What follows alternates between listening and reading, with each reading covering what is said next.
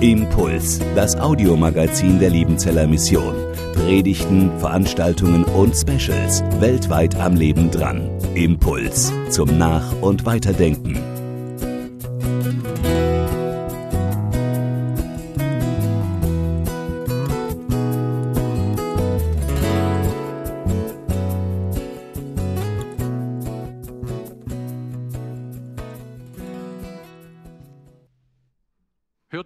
Aus der Apostelgeschichte, aus dem zweiten Kapitel. Der Abschnitt ist überschrieben mit die erste Gemeinde. Und diese Verse folgen unmittelbar auf die erste Pfingstpredigt des Petrus. Und da heißt es ab Vers 41, die nun sei, nämlich Gottes Wort annahmen, ließen sich taufen und an diesem Tage wurden hinzugefügt etwa 3000 Menschen. Sie, sie blieben aber beständig in der Lehre der Apostel und in der Gemeinschaft und im Brotbrechen und im Gebet. Es kam aber Furcht über alle und es geschahen viele Wunder und Zeichen durch die Apostel. Alle aber, die gläubig geworden waren, waren beieinander und hatten alle Dinge gemeinsam. Sie verkauften Güter und Habe und teilten sie aus unter alle, je nachdem es einer nötig hatte. Und sie waren täglich einmütig beieinander im Tempel und brachen das Brot hier und dort in den Häusern, hielten die Mahlzeiten mit Freude und lauterem Herzen und lobten Gott und fanden Wohlgefallen beim ganzen Volk. Der Herr aber fügte täglich zur Gemeinde hinzu, die gerettet wurden. Traumgemeinde, oder? Wunschgemeinde, Urgemeinde. Alles noch ursprünglich, alles noch in Ordnung, alles so, wie wir es uns vielleicht für uns wünschen würden. Ich will in so eine Gemeinde, so kommt eine Frau zu Charles Hatton Spurgeon, dem großen Prediger des 19. Jahrhunderts in London. Ich suche diese perfekte Gemeinde. Und Spurgeon merkt, dass sie diese Gemeinde bei ihm sucht und sagt dann sinngemäß, weißt du, wenn du kommst, dann platzt der Wunsch, der Wunsch nach der Traumgemeinde, dann ist diese Traumgemeinde nicht mehr da, weil du da bist. Erste große Enttäuschung heute Morgen. Es gibt wohl nicht diese Traum- und Wunschgemeinde, weil wenn ich komme, dann ist sie eben nicht mehr die perfekte Gemeinde, die ich gerne suche für mich. Und zweite Enttäuschung gleich am Anfang. Wir können nicht zurück zur Urgemeinde. So wie du auch nicht einfach sagen kannst, wenn ich Deutscher bin, ich fange jetzt mit Bismarck an zu zählen, das war der erste und der letzte Kanzler und dann war 150 Jahre nichts. Du hast dich mit deiner Geschichte in Deutschland auseinanderzusetzen. Ich kann nicht Christ sein und sagen, es beginnt irgendwie. Nein, wir gehen zurück zur Urgemeinde und dann war 2000 Jahre nichts und dann komme ich. Wir haben den Ballast der Geschichte mitzutragen, aber auch den Segen und die Erfahrung unserer Geschichte. Da sind wir hineingenommen. Und deswegen können wir nicht die Urgemeinde irgendwie kopieren ins Heute, sondern wir müssen es verstehen. Was ist denn diese Grundeinstellung der Urgemeinde, die auch heute für uns von Bedeutung ist und die auch heute für uns gilt? Und ich möchte das heute Morgen ganz anschaulich mit den Händen machen. Man kann mit den Händen beiden das Gleiche machen. Die Hände parallel nutzen. Beim Klavierspielen zum Beispiel. Oder am Computer. Da machen irgendwie beide Hände das Gleiche. Aber wer Geige spielt, da sind schon die Hände unterschiedlich unterwegs. Oder wer kocht oder Zwiebel schneidet, da macht die rechte Hand was anderes als die linke Hand. Und auch beim Reden muss ja das nicht immer gleich sein, was rechts und links läuft. Im Gegenteil, es ist sogar gut, wenn beide Hände unterschiedliches tun. Übrigens anders beim Auge. Wir haben auch zwei Augen, aber schrecklich, wenn jedes Auge irgendwie was anderes macht. Wir brauchen beide Augen, die sich auf das Gleiche fokussieren, damit wir noch besser sehen wie einäugig mit zwei Augen. Und mit den Ohren ist es ebenso. Wir haben zwei Ohren, damit wir räumlich hören und dass es noch besser geht, wie wenn wir nur ein Ohr haben. Manche Gemeinden glauben nun, dass es auch für die Hände gilt, dass man mit beiden Händen immer festhalten muss und dabei vielleicht ganz schnell festgefahren wird. Oder dass man beide Hände immer öffnen muss und dabei vielleicht das Eigentliche, für was die Gemeinde steht, verliert. Heute hören wir davon, dass beide Hände ganz flexibel sein müssen zwischen Festhalten und zwischen Öffnen, zwischen Weitergeben und Empfangen. Das sind die Verse, die wir gerade gehört haben. Das spiegeln sie wieder, diese beiden Hände. Lukas schreibt uns auf, diesen Satz, der ja in der Gemeindeaufbauliteratur vorwärts und rückwärts durchgemacht wird, und über den schon viel gesagt und gesprochen worden ist. Aber ich möchte das jetzt einmal eben von diesem Aspekt her mit euch durchdenken. Zwischen Festhalten und Loslassen bewegen wir uns als Gemeinde. Sie blieben beständig in der Lehre der Apostel und in der Gemeinschaft und im Brotbrechen und im Gebet. Beständig bleiben heißt, wir halten fest. Und die Urgemeinde hat festgehalten, und zwar an der Lehre der Apostel. Und es waren ja nicht leere Worthülsen oder irgendwelche leere Versprechungen. Das waren auch nicht Weisheiten von einigen Weisen, die die Weisheit vielleicht mit Löffeln sogar gegessen haben. Das waren nicht die Weisheiten, die sie weitergaben als die großen Rabbiner, die dann ihre Jünger um sich scharen, die die Rabbiner verehren. Nein, die Lehre der Apostel ist das, was Christus machte und sagte. Und in dieser Reihenfolge. Bei Lehre denken wir manchmal an Lehrsprüche, wir denken an Weisheitslehre, wie man sein Leben gestalten soll. Aber die ersten Predigten, die Lehrpredigten waren und als solche auch ausgewiesen werden, waren Predigten, wo die Jünger von dem gekreuzigten und auferstandenen Jesus zeugen. Das ist ihre Lehre.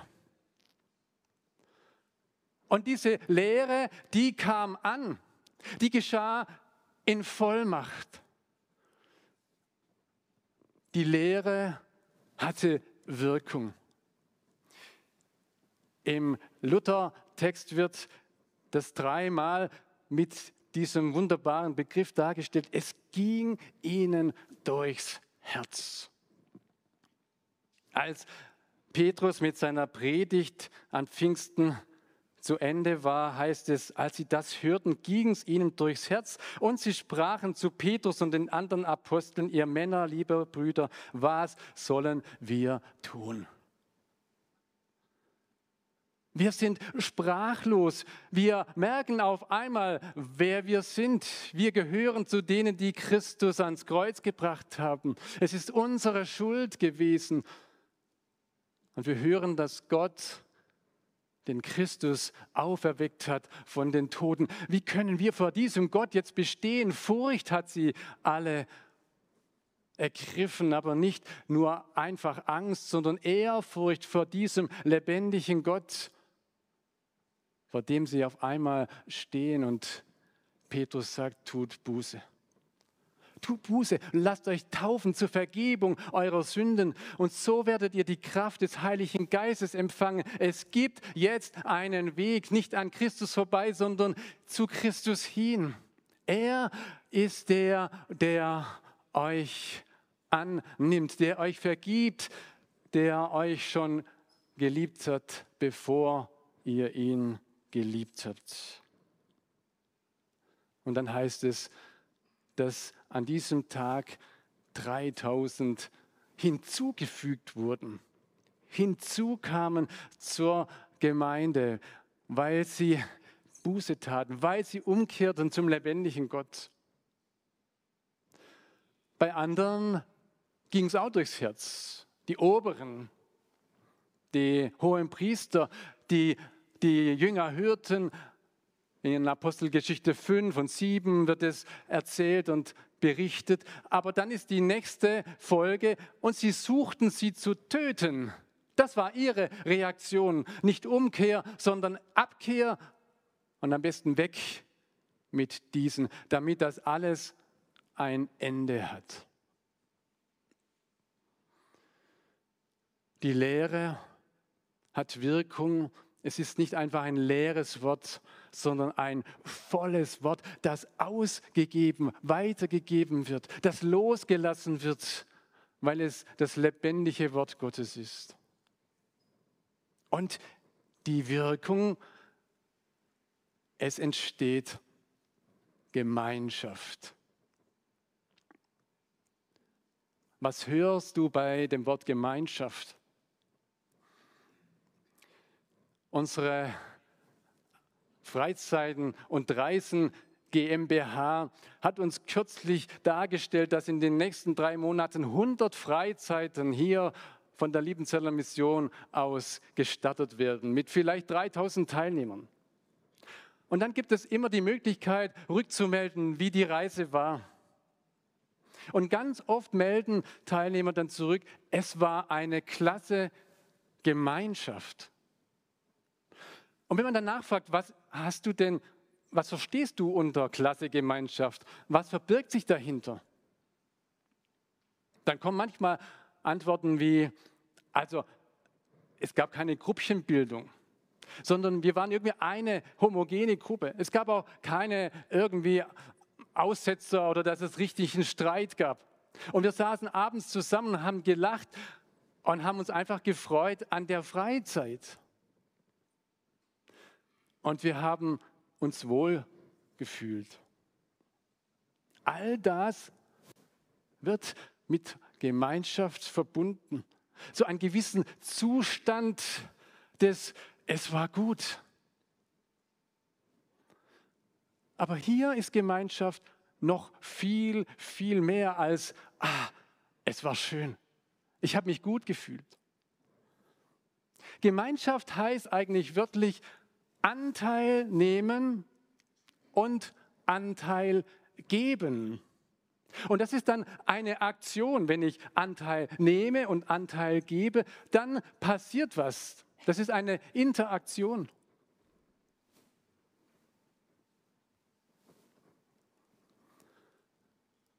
Anteil nehmen heißt, ich bin damit dabei.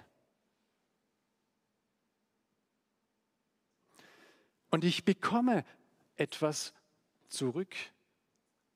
Ich gebe und ich nehme. Vom Brotbrechen ist da die Rede. Abendmahl oder Gemeinschaftsmahl oder beides zusammen. Da bringen 20 Gemeindeglieder jeder einen Salat mit. Einen Teil, den ich hineingebe ins Ganze. Und dann stehen da 20 Salate auf dem Buffet. Das ist mehr als ein, bei einer durchschnittlichen Hochzeit, was da steht. Ein Hochzeitsmahl, nur weil 20 Leute einen Teil geben. Und nachher habe ich die Möglichkeit, von 20 Salaten zu essen und nicht nur meinen Salat auszulöffeln. Ich, ich nehme Anteil an was ganz Großes, was eigentlich gar nicht verfügbar ist durch mich, sondern was mir gegeben wird durch die Gemeinschaft. Ich gebe mein Geld hinein in eine Gemeinde oder in ein Werk und habe Anteil dadurch an diesem Werk. Wie oft schreibe ich das bei Spendenbedankung drunter? Danke, dass du Teil bist unseres Missionswerkes oder der Gemeinde durch eine Spende. Und jetzt leidest und freust du dich mit mit dem, was geschieht in der Gemeinde oder im Werk. Oder du singst in einem Chor mit und du kannst nur eine Stimme singen. Und du erfährst einen vierstimmigen Klang. Nein, achtstimmig. Wollt ihr das Experiment mitmachen? Ja, ja, ja, ja, ja, ja, ja. Ihr wart alle jetzt Zuhörer und die einen sagten, na, der kann aber toll singen und die anderen sagen, er hätte noch mal üben sollen vorher. Man beobachtet, man steht gegenüber, man urteilt. Und wenn ihr mit dabei seid, wenn ich euch jetzt einlade, mitzusingen, dann habt ihr Anteil an einem Klang, die keiner allein machen kann. Und ich lade euch jetzt ein, euren Ton zu singen. Wir machen das jetzt noch mal zweimal durch. Und ihr bleibt bei dem Ja stehen, wo er sagt, das ist meine Lage. Und ihr bringt euren Teil mit herein. Und wenn du nicht willst, dann bleibst du weiterhin Zuhörer und Zuschauer und dann wirst du aber nachher genauso beurteilen, sagen, naja, war gut oder war nicht gut. Wenn du aber mitsingst, dann bist du Teil dieses Klanges. Und noch was, wir machen das zweimal durch, dann sind es insgesamt 14 Ja's. Und ich bitte dich, dass du dreimal einfach aussetzt. An drei Ja's hintereinander nicht mitjast. Und der Klang stirbt nicht. Der Klang geht weiter und du kannst aussetzen und merkst, ich werde mitgetragen. Und wenn du dann wieder einstimmst, bist du vielleicht in einer anderen Tonlage mit dabei wie vorher. Macht ihr mit? Okay. Ihr bleibt da stehen, wo es für euch passt. Ja, ja. Moment, noch eine Sache. Wenn ihr stehen bleibt, singt ihr immer wieder dieses Ja auf dieser Tonlage. 14 Mal, okay? Sonst gibt es ja keinen Achtklang. Okay, und dreimal aussetzen. Ja, ja, ja, ja, ja, ja, ja, ja, ja, ja, ja, ja, ja, ja.